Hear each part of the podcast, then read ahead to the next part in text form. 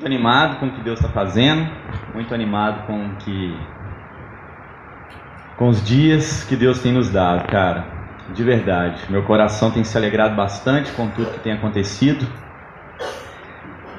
Primeiramente na nossa vida, com o que Deus tem feito individualmente. Não sei se você tem vivido ou experimentado disso, seus devocionais com Deus, o seu tempo que você tem tirado com Deus, parece que Deus tem vindo de uma maneira mais profunda falar conosco. Uma experiência individual. Deus está querendo, está nos chamando para algo mais. Deus está aumentando, eu creio muito, a nossa paixão, nosso amor por Ele. Aumentando esse desejo por Ele, por estar com Ele. E um desejo que isso não fique somente em nós, mas que isso possa se espalhar. Né? E à medida que nós vamos buscando, à medida que Deus vai fazendo isso no individual, a vida vai fluindo e Deus vai contagiando pessoas. Você tem mais coragem, você alcança mais discernimento, entendimento de Deus.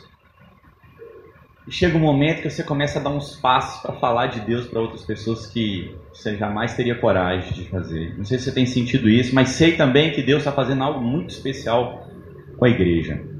Sei que Deus está fazendo algo muito especial nesse endereço, nessa casinha de madeira. E, e eu tenho percebido um pouco desse agir de Deus, tenho percebido e orado a Deus nos meus dias lá em casa mesmo atravessando dias difíceis lá com o Dandan doentinho, levando ele no médico, correndo, tendo que trabalhar, voltar para ajudar a Manu, fazendo muitas coisas. Mas tenho procurado tirar um tempo no meu devocional no busão, que é o tempo que eu tenho tirado para passar tempo com Deus, já que eu vou com a cara espremida na porta. Então ali é um bom tempo que eu não preciso me distrair com nada, eu já vou orando, lendo meu, meu celular. E tem sido um tempo maravilhoso essa uma hora que eu fico no ônibus na ida e na volta. Então estou tirando aí duas horinhas todos os dias para falar com Deus, para perceber a galera do ônibus, falar assim, o que o senhor está fazendo aqui em Belo Horizonte? Né? Eu saio daqui, vou, de, vou lá para Savassi, todo mundo sabe lá, tanto que é um polo de cultura aquele lugar ali. Quando eu vou almoçar lá, é gente de várias tribos, né, de vários jeitos, de várias roupas características, e ele é um grande encontro de culturas. É, eu tenho buscado de Deus, Senhor, fala, fala comigo, né? O que o Senhor está fazendo aqui, o que o Senhor está fazendo aqui em Belo Horizonte, é, pedindo Deus mais dessa percepção, né? Extra, extra minha vida, extra esse endereço. E, e eu queria falar hoje sobre algo que Deus colocou no meu coração, que eu estava lendo Tessalonicenses, e vendo o que Deus está fazendo na igreja, vendo que Deus tem colocado os fundamentos, vejo que Deus tem atraído pessoas para um novo, um novo momento, Deus reanimando corações que estavam desanimados, Deus trazendo disciplina para aquele que estava desorganizado, Deus trazendo temor, coerência, entendimento de quem Ele é, Deus trazendo também identidade, Deus trazendo vocação, mostrando para que, que nós estamos aqui. Deus está fazendo isso, espalhando sobre a nossa igreja, por que, que nós estamos aqui, dando esse senso de unidade, senso de urgência, né, senso de organização, de trabalho. E a igreja de Tessalônica, ou essa carta de Paulo e mais dois para a igreja de Tessalônica, dos Tessalonicenses, é muito legal, é muito interessante. Acho que vale a pena a gente poder hoje conversar um pouquinho sobre essa igreja, porque é um pouco do que nós estamos vivendo aqui. Aquela igreja era uma igreja nova e de uma maneira sobrenatural, Deus alcançou aqueles povos ali. Né? Essa história começa lá em Atos 17. Paulo dá um pulinho lá de três semanas naquela igreja e ele faz uma agenda parecida com essa aqui. Ele, aos sábados ele conversa com os judeus e durante a semana ele conversa com os gentios. E ele faz isso durante três semanas e um mover de Deus acontece naquele lugar. A Tessalônica era uma cidade muito famosa, né, a principal cidade da Macedônia. Então, era um centro ali de conhecimento, um centro de, de cultura também para aquela região. E Paulo vai logo nesse lugar lá, e em três semanas, uma igreja nasce naquela cidade. E o evangelho chega ali através de Paulo. Depois Paulo vai embora e ele vai mandar uma carta. Vamos abrir lá em 1 Tessalonicenses, Gálatas, Efésios, Colossenses, 1 Tessalonicenses.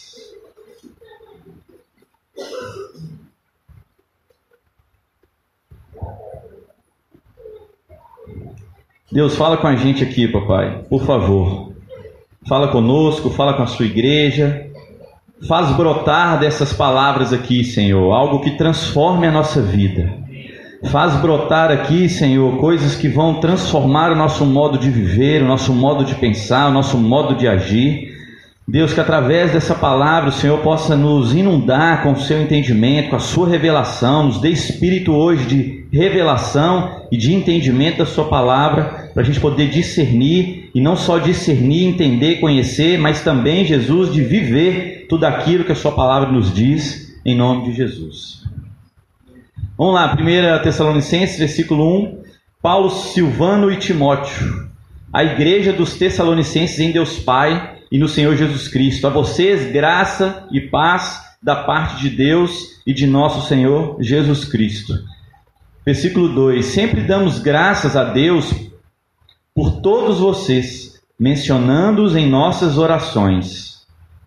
Lembramos continuamente diante de nosso Deus e Pai o que vocês têm demonstrado. E o que é que eles têm demonstrado? O trabalho que resulta da fé o esforço motivado pelo amor e a esperança, a perseverança proveniente da esperança em nosso Senhor Jesus Cristo.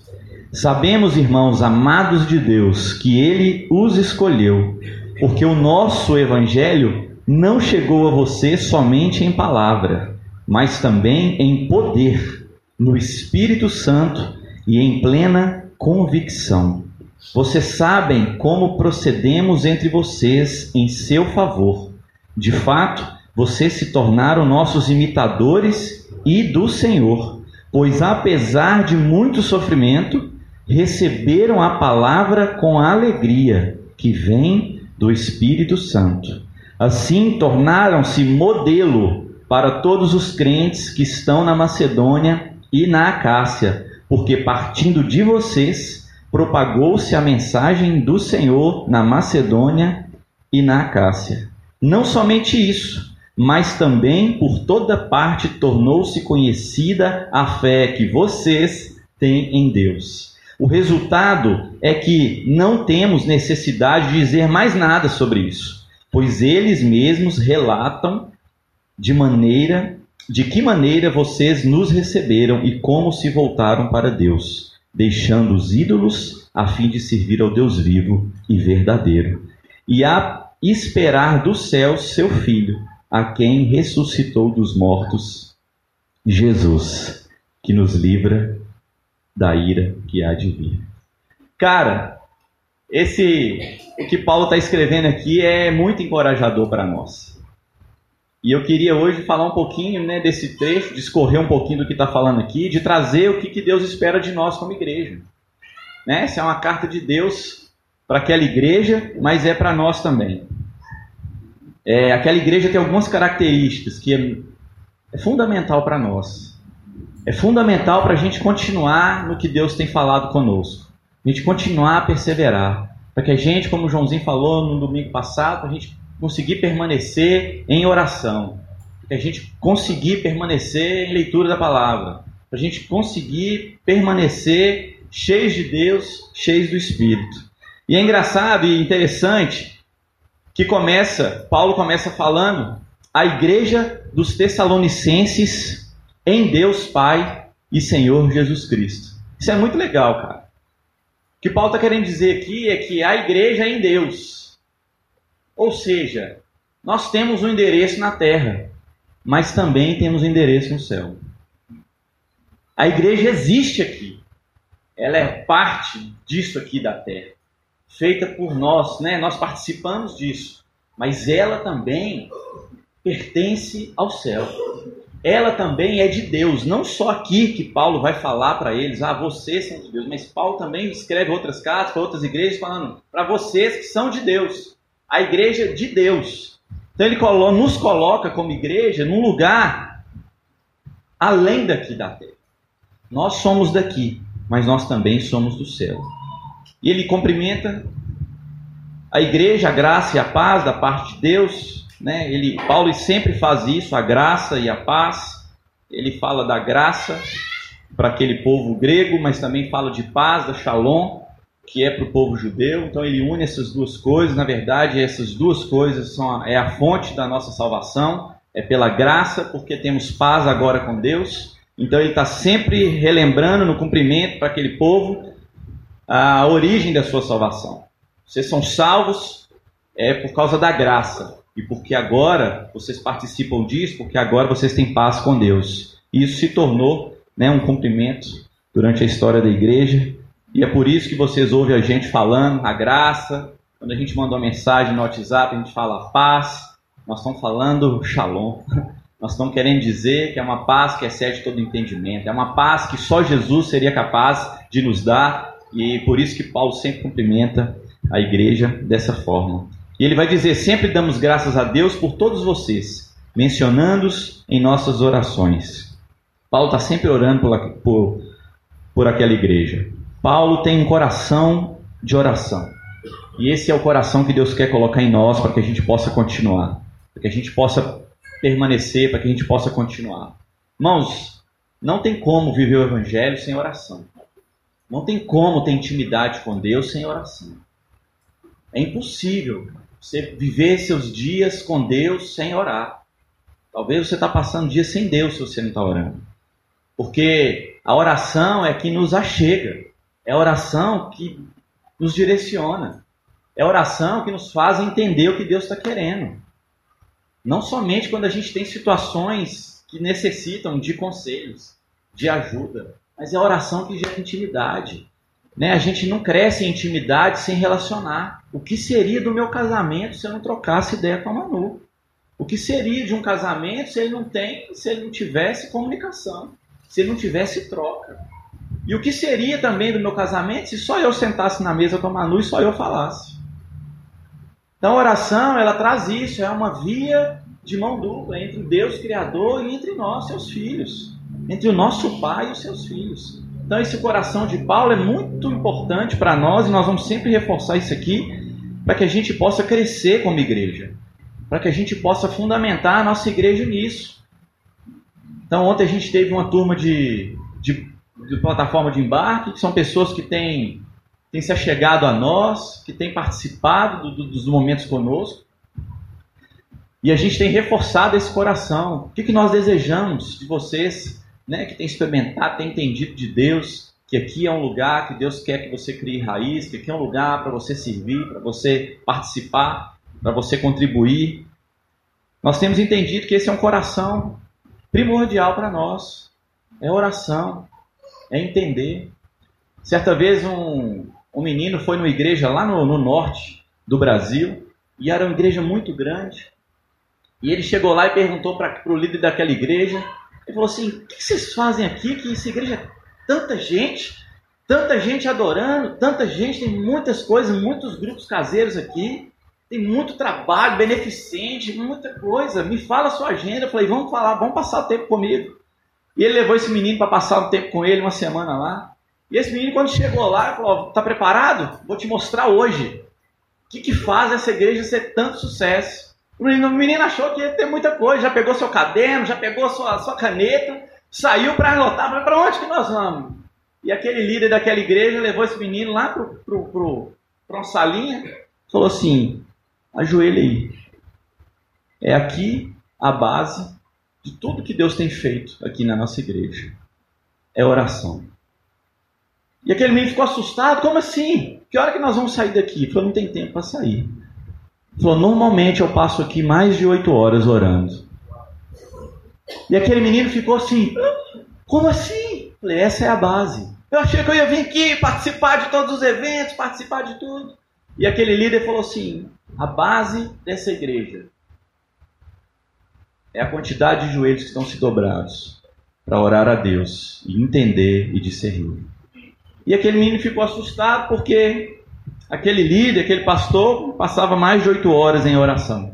E não tinha esse programa que muitas vezes a gente coloca na cabeça achando que vai acontecer. Então, oração é importante e a oração é o que Deus quer de nós. Ele fala lá no versículo 3: Lembramos continuamente diante de nosso Deus, o Pai, que vocês têm demonstrado. E olha que, que lindo o que essa igreja tem demonstrado depois que entenderam o Evangelho. Ele fala o trabalho que resulta da fé. Paulo está falando de uma igreja que trabalha. Mas não é um trabalho, não é trabalhar por trabalhar. Não é trabalhar para alcançar somente os seus prêmios, seus objetivos. Ele fala o trabalho que resulta da fé. O Márcio deve ter ensinado para vocês do, do, dos fundamentos um pouco sobre fé hoje, mas essa é uma das características da fé. A fé não é algo somente imaginário. A fé não é algo que você fica lá no seu mundo da imaginação, acreditando, eu piso no que eu não vejo, eu salto naquilo que, não, que eu não consigo, eu vou pular naquilo que é, ninguém consegue enxergar. Não, a, a fé tem, envolve um trabalho. A fé envolve com a mão na massa. A fé verdadeira inclui você usar suas mãos para o reino. Então, uma fé que não trabalha precisa ser edificada, precisa ser crescida, amadurecida. Então aquela igreja estava entendendo o verdadeiro evangelho. Aquela igreja estava entendendo que a fé resulta em trabalhar. A fé não resulta em descansar. A fé resulta em exercício, em trabalho. E ele continua, o esforço motivado pelo amor. Então, o amor, ele motiva o esforço. Então muitas vezes a gente diz, ah, não estou aguentando, né? não me dou conta de me esforçar, talvez falta amor. Porque o que faz nos esforçarmos para o reino avançar é exatamente esse amor, é esse fundamento, é o amor de Deus instalado no nosso coração. Para quê? Para a gente prosseguir. Quando a Bíblia fala que o reino de Deus é conquistado à força, tem a ver com isso aqui, é esse coração. É esse coração de Paulo. É de trabalho, né, Tacão? É de esforço é de conquistar, é de pôr a mão na massa, é de exercer o que Deus tem. Então o amor, quando o amor se instala pela igreja, a igreja se esforça para ver o reino de Deus avançar. A igreja se esforça para ver o evangelho alcançar vidas. Né? E quando a igreja está cheia de fé, ela trabalha, ela põe a mão na massa. E a perseverança proveniente da esperança em nosso Senhor Jesus Cristo. Essa é uma tríade famosa né, de Paulo, ele está sempre falando sobre ela: a fé, o amor e a esperança. Uma base para que uma igreja possa ser forte, uma base para que a igreja possa crescer, para que a gente continuar entendendo e se movendo no que Deus está fazendo. É trabalhar resultante da fé, é se esforçar motivados pelo amor, mas é perseverar também em tudo que Deus tem feito conosco é perseverar, é continuar, é persistir, é continuar andando, é independente das lutas. Essa é uma marca grande da igreja, independente das lutas, independente das aflições, das perseguições, dos contextos individuais, das tribulações, é continuar caminhando. É continuar caminhando, é continuar perseverando. Por quê? Porque Deus abriu um caminho para nós.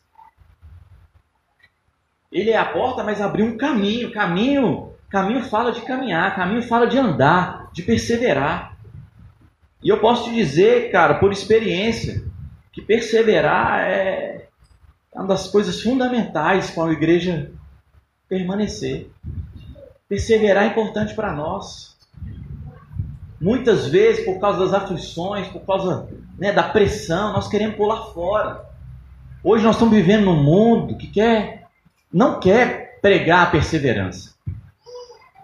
Alguns têm até pregado a perseverança, mas é persevere no seu sonho. Persevere naquilo que te faz bem. E até pede para rejeitar aquilo que te faz mal mesmo. É uma, nós temos vivido uma teologia dos tóxicos e dos não tóxicos. Falei, misericórdia.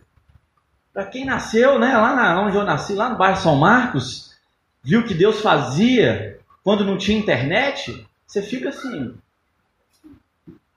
Sem a internet, irmãos, Deus tocava nas vidas, pessoas entravam na nossa casa, Deus me mandou vir aqui dar uma palavra. Sem internet, as pessoas tinham que debruçar sobre a palavra de Deus para entender alguma coisa. Sem a internet, as pessoas tinham que mergulhar em estudo, mergulhar em temas. Eu lembro do meu pai, que é um grande exemplo para mim, cara, de perseverança, de estudo da palavra, de, de, de ensino. Meu pai foi meu grande mestre, né? Nosso grande mestre foi meu pai. Porque eu lembro que meu pai ia trabalhar, nós não tínhamos acesso na internet, nem tinha chegado naquela época. Meu pai ia trabalhar e de repente ele chegava do trabalho com um papelzinho escrito a caneta e colocava na geladeira. Eu falei, o que, que é isso aqui? Alegria. Eu falei, meu Jesus amado, lá vem papai de novo. Ele colocava uma palavra escrita lá, alegria. Eu falava, o que, que é isso? Deus me deu essa palavra e eu vou estudar sobre ela. É não é? Várias vezes eu vi meu pai fazendo isso. Ele chegava com uma palavra lá, perseverança. Colocava na geladeira. Falei, meu Deus, lá vai papai com mais um estudo. E meu pai pegava aquela palavra e chegava do trabalho, esmiuçava, pegava seus dicionários, pegava seu mapa bíblico, pegava seu dicionário bíblico, suas várias bíblias que ele pegava, colocava todas sobre a mesa e ia lá fazendo seus estudos bíblicos. E sabe o que, que meu pai fazia que mais me chama a atenção quando eu estava preparando essa palavra? Que meu pai não guardava para si, cara. Meu pai pegava todo aquele texto, discorria folhas, escrevia tudo aquilo daquela maneira mais organizada que ele era de uma maneira bonita de se ver, cara. Colocava isso para nós. Várias vezes eu vi ele fazendo isso. Colocava na geladeira e falava assim: aqui, ó, fiz um estudo sobre alegria. Lê lá. Chegava para mim, ó, fiz um estudo sobre alegria. Depois você lê lá. Ó, oh, amor, fiz um estudo sobre alegria. Depois você lê lá. Meu pai fazia isso na nossa casa, cara. E é assim que eu cresci, meu irmão. É assim que nós crescemos. Porque eu creio que esse é um coração, cara, que Deus quer nos colocar também.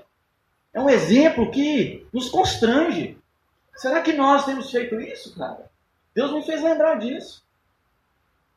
Que dia que você chegou na sua casa e falou assim: hoje eu estou disposto, cara, a entender mais sobre o amor de Deus. Mas eu quero que Deus me ensine hoje. E essa era a vida do meu pai, esse era o coração do meu pai, que até hoje lá é doido com palavras, significados, temas do dicionário. Até hoje, estou postando todo dia, eu tenho uma postagem um significado, um trem diferente. Mas esse era o coração do meu pai. Não tinha internet para ensinar, não tinha YouTube para explicar nada. E eu te digo, cara, os maiores estudos bíblicos que eu já vi na minha vida foram os feitos pelo meu pai. Porque ele esmiuçava, ele deixava Deus falar com ele. E ele espalhava isso. Então, essa. Por que, eu estou trazendo isso? Porque eu creio muito, queridos, que Deus quer nos alargar, cara. Eu creio muito, quando eu estava preparando essa mensagem, eu creio muito que Deus quer nos avançar e nós precisamos entender conceitos de agora, coisas que nós vivemos lá atrás e que muitas vezes nós vamos se perder por causa de coisas dessa. A tecnologia é uma bênção de Deus. Mas nós podemos se perder, cara, porque a gente vai perder esse relacionamento. E Deus não quer isso como igreja. Eu creio que Deus quer nos, nos atrair para mais perto. Então, uma igreja que trabalha, que se esforça, mas que persevera, persevera na leitura, persevera no entendimento, persevera na propagação do Evangelho. Sabemos, irmãos, amados de Deus, Paulo reforça isso para ele lá no versículo 4. Não se esqueça, igreja, que vocês são amados de Deus. Não deixa o mundo ou o diabo colocar isso no nosso coração, que não somos amados de Deus. Né? A, a, a beleza de, de, de viver isso, né? Deus está me ensinando muito isso na paternidade. Coisa mais gostosa que eu que eu sinto é de quando eu chego pro Dandan e fala, Dandan, papai te ama, cara. E ele se derrete assim no meu colo. A gente tem uma brincadeirinha que eu falo com ele, papai te ama. O papai ama você. Aí quando ele fala ama você, ele já se derrete todo. Isso é muito bom viver com a convicção de que você é amado. Então Paulo reforça isso, igreja, vocês são amados de Deus. E ele fala também, ele os escolheu. Olha que lindo isso, cara. Eu sou amado, mas Deus também nos escolheu. E ele fala, porque o nosso evangelho se apropria do evangelho, chamando de nosso, é o evangelho que, que nós vamos participar, não chegou a você somente em palavras. Olha que interessante, cara. O evangelho não chegou em vocês por palavra. E olha quem está falando ali. Um dos caras mais eruditos. Um dos caras que tinham uma didática violenta. Paulo tinha um entendimento claro sobre as coisas, sabia comunicar, sabia falar. E ele está falando: sabe esse evangelho que vocês estão vivendo? Cara, não foi nenhum homem que chegou aqui com eloquência e falou um monte de coisa. Uh, esse cara fala bem demais. Não foi isso que trouxe o evangelho aqui. Não é isso que fez com que o evangelho brotasse aqui nesse lugar. E ele fala: não chegou somente em palavra, mas chegou em poder. Cara, isso é lindo demais. Uma das coisas mais interessantes é saber que o Evangelho chegou na nossa vida por meio do poder de Deus. E é o poder de Deus que transforma realidades, cara. É o poder de Deus que chama a vida aquele que está morto. É o poder de Deus que alcança famílias que são fechadas e, e faz com que as portas dessa família se abram. É o Evangelho que esse poder é capaz de chegar a tribos que estão distantes, que nunca se entenderam do Evangelho. O Evangelho chega lá. Esse é o poder de Deus, que é desbravar as regiões, desbravar a terra, desbravar o nosso coração, entrar lá dentro. E não somente isso, né? É, fincar uma bandeira de, de, de Jesus Cristo lá. Falar assim: aqui tem uma propriedade de Deus. O céu chegou nesse lugar. É poder de Deus o Evangelho, cara. E Paulo vai falando isso. Abre lá em Romanos 1 para você ver.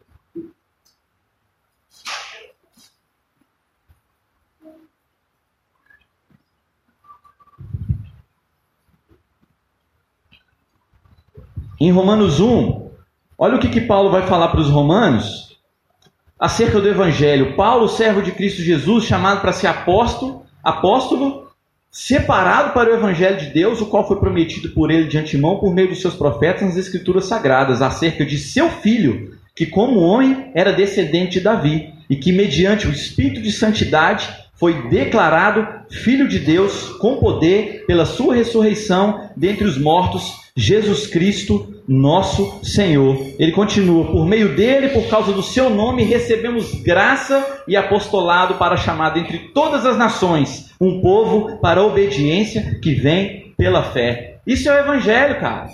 Não é intelectualidade, não é só conhecimento. O Evangelho é uma mudança radical do ser, é uma mudança radical de um povo que entendeu que Deus o chamou. E o Evangelho não é nada mais, nada menos do que uma pessoa, Jesus Cristo. Jesus Cristo é o Evangelho. E é esse Evangelho que muda. É esse Evangelho que traz paternidade para aqueles que viveram sem pais.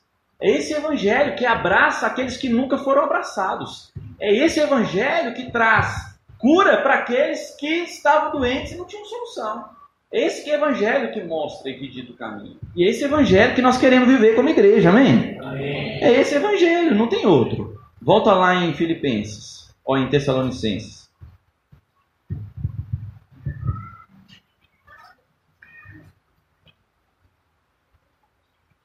ele fala em poder e no espírito. Porque é uma ação do espírito o evangelho chegar até nós. É uma ação meramente do espírito.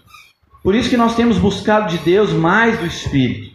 Se enchermos, nos enchermos do espírito, porque é por meio do Espírito Santo que uma igreja continua e persevera em todas essas coisas. E ele vai dizer em plena convicção em plena convicção. Essa palavra aqui no grego de convicção, ela, ela, ela traz uma conotação de pleno entendimento, plena certeza, certeza de que do que nós participamos, certeza de para quem nós fazemos tudo o que fazemos, a quem nós fazemos e por que fazemos. Essa é a convicção que vem de Deus, que vem do Espírito, que esse é poder, vocês sabem como procedemos entre vocês em seu favor. Ele vai dizer: de fato, vocês se tornaram imitadores meus, nossos, né? E do Senhor. Pois apesar de muito sofrimento, receberam a palavra com alegria, que vem do Espírito Santo. Então, se você está notando, mais uma característica que Deus quer de nós é nos tornarmos imitadores do Senhor. nos tornarmos imitadores do Senhor. E quanto mais nós nos tornamos imitadores de Cristo, nós também conseguimos nos tornar modelos para outras pessoas. E esse é o chamado de Deus para a igreja. Para que você e eu sejamos modelo, referência. Para que sejamos uma imagem que reflete cada dia mais quem Deus é. Através das suas atitudes, das suas palavras, das suas decisões. Pois apesar de muito sofrimento, vocês receberam a palavra com alegria, que vem do Espírito Santo. Uma outra característica que eu vejo aqui é o Espírito Santo trazendo alegria para nós. Receber a palavra com alegria, receber a palavra com o coração pronto, receber a palavra com o coração disponível, receber a palavra com o coração humilde, receber a palavra com o desejo de que essa palavra cause impacto, com alegria. E eu sei que Deus quer fazer isso conosco. Das coisas que eu tenho orado é isso, Senhor, que enquanto o Senhor vem trazendo novas pessoas, enquanto o Senhor vem solidificando, trazendo né, conserto, trazendo entendimento, fundamentando que a alegria de Deus em estar junto, que a alegria em viver esse evangelho, que essa alegria em permanecer e ser parte de Deus, ela possa nos alcançar. Que as pessoas possam olhar para essa igreja e falar assim, cara, que galera alegre é essa? Você fala, vem de mim não, meu filho. Se eu te contar meu sofrimento lá em casa, não tem nada alegre, não. Se eu te contar o que eu passei essa semana, você fala assim, nossa, você está chorando. Cara, mas se não for por meio do Espírito Santo de Deus, como é que nós vamos fazer? Se Deus não brotar em nós uma alegria que explode para a gente ir para o acampamento e pular, saltar naquele lugar e de ver Deus usando essa alegria para encorajar pessoas e alcançar ambientes, o que vai ser de nós? Então a igreja é um povo alegre. Deus quer isso de nós. Quer que, mesmo em meio ao sofrimento, a gente encontre alegria. E ele vai dizer: Vocês se tornaram-se modelo para todos os crentes que estão na região de vocês. Mais uma coisa que eu acredito que Deus quer fazer com nós: tornar essa igreja, tornar cada um de vocês modelo. Modelo para outras igrejas.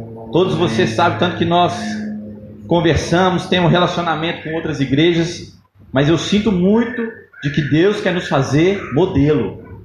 E é muito bom caminhar com assim. É muito bom quando você caminha com um projeto na frente. É muito bom. Esses dias eu recebi lá no, no, no meu trabalho, é o meu patrão falando com a gente, reuniu comigo, reuniu comigo e com um outro designer, falou: ó, eu quero que você se torne os melhores designers de Belo Horizonte. Nu! Falei assim, mano, eu até encheu d'água assim. E eu falei, nossa, cara, que palavra forte! Eu falei, nossa, é segunda-feira? Quer que você se torne o melhor designer de Belo Horizonte? Eu falei, nossa, isso é forte demais. Mas Deus faz isso com a gente. Eu quero que você se torne modelo. E sabe o que eu comecei durante a semana? Falei, nossa, você quer que eu me torne o melhor designer? Eu quero que eu me torne o melhor designer, então eu vou fazer isso aqui bem feito. Nossa, eu vou ver uns negócios aqui, vou pegar uns livros ali na prateleira dele. Por quê? Porque isso nos motiva e Deus coloca isso em nós, para que a gente seja modelo. E eu sinto demais isso, cara. Até por tudo que a gente tem vivido. Ontem a gente contou um pouquinho da história da, da fusão das igrejas, como que a estação chegou. E eu estava vendo, cara, isso aí é um modelo, é uma história, é um testemunho do poder de Deus e de que nós podemos e muito mais no que Deus tem para nós. E ele fala porque partindo de vocês propagou-se a mensagem do Senhor na Macedônia e na Cássia. Mais um ponto que você pode anotar aí, partiu de nós. Se apropriar disso é muito bom, partiu de nós essa mensagem.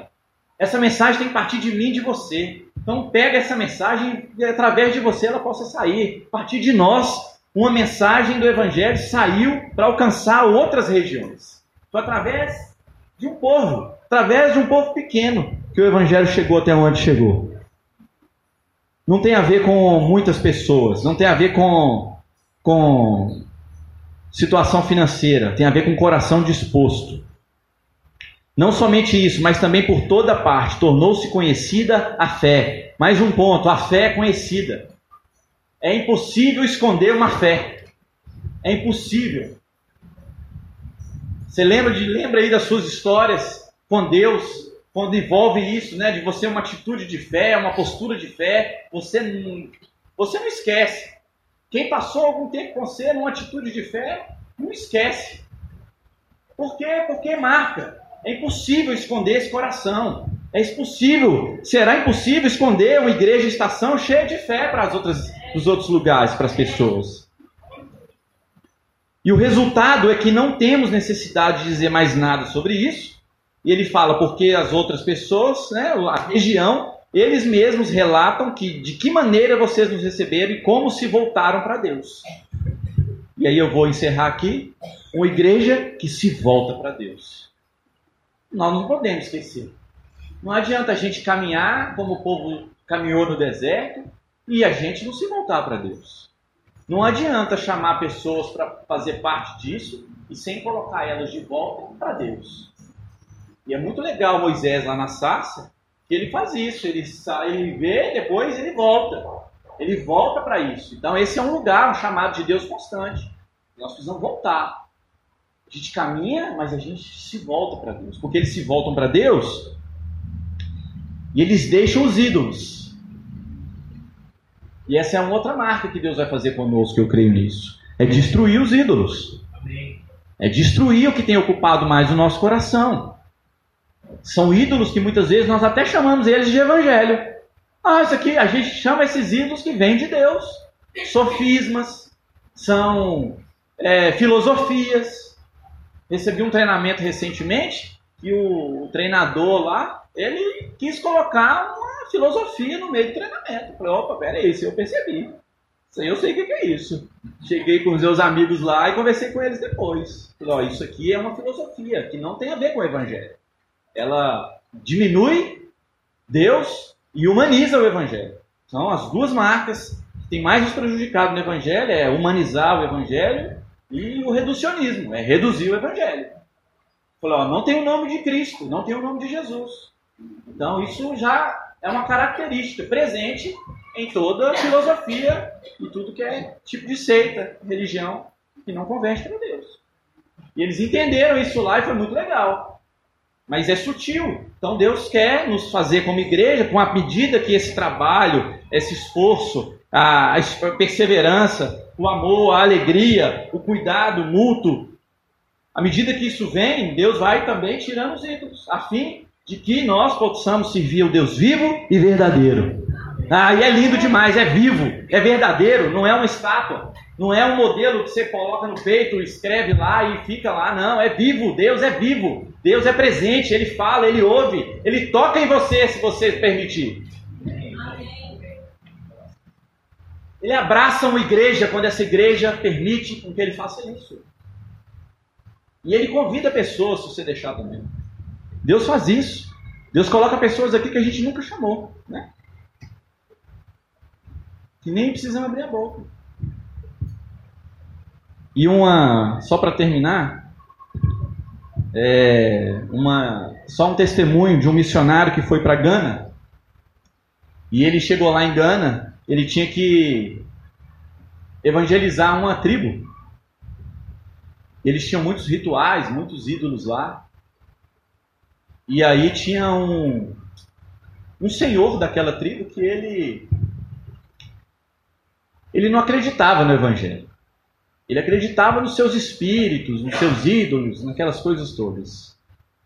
Né? E quando esse missionário ia falar com aquelas pessoas daquela tribo, esse, esse né, senhor mais velho, chamava Mabé, o Mabé chegava. O Mabé chegava e falava: Que Jesus o quê? Jesus não existe. Que Deus o quê? Deus não ama o homem. Que o quê? E ele falava que o Mabé atrapalhava ele. O Mabé me atrapalha. Mabé não deixa eu pregar o evangelho nessa tribo.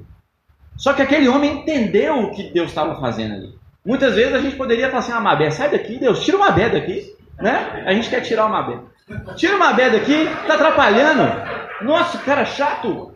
Tira ele daqui, não deixa ele, né? Não tô querendo falar de Deus do Evangelho. O Mabé toda hora enche o saco, toda hora ele vem aqui me atrapalhar.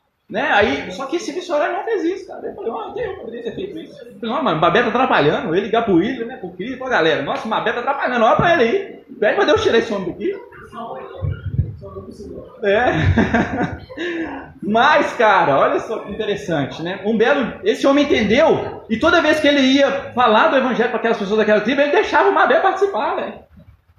E estava entendendo outra coisa. Não, vou deixar o Mabé participar. Não, não tem problema. O Mabé pode participar. E ele, o Mabé contestava e ele contestava também. Não, mas a Bíblia está falando isso, a Bíblia está falando isso. Beleza, um belo dia. Ele estava tomando banho, ele viu um burburinho lá no, nessa aldeia. E ele chegou e tinha um homem mais velho lá na árvore. Eu falei, quem é aquele cara que está lá no meio da árvore lá? E era o Mabé. E o Mabé, eu entendi. Eu entendi! Faz todo sentido! É isso! É isso que ele estava falando! Eu não acredito! É isso mesmo! Assim: mas que, que negócio é esse que está acontecendo aqui? É o Mabé que está ali, o que, que ele entendeu? Ah, alguém, né? A de sabedoria perguntou lá, né? E aí, Mabé? O que, que aconteceu? Você entendeu o quê? Eu entendi que Cristo é filho de Deus, eu entendi que ele veio para salvar o mundo, eu entendi que Deus me ama! Cara, era isso! Sabe o que, que, sabe que coração que é esse? É, o Evangelho transformou a vida daquele cara o Mabé. E o Mabé tinha 11 filhos. Toda a família do Mabé se converteu. E há nove anos atrás, essa é uma história real. Há nove anos atrás, o Mabé foi um dos homens que mais pregaram o evangelho nessa tribo de Gana. É o homem que mais salvou, ajudou, serviu a Deus para salvar pessoas naquela tribo foi aquele cara, o primeiro a ser salvo. Por quê? Porque Deus transformou a vida de um homem através do Evangelho. Então, se nós carregamos essa semente como igreja, e se nós queremos ver vida transformada, Mabés sendo transformados, curados, cheios de Deus, com entendimento, nós vamos precisar ser essa igreja que Paulo está falando aqui. Amém, queridos? Fica de pé no seu lugar.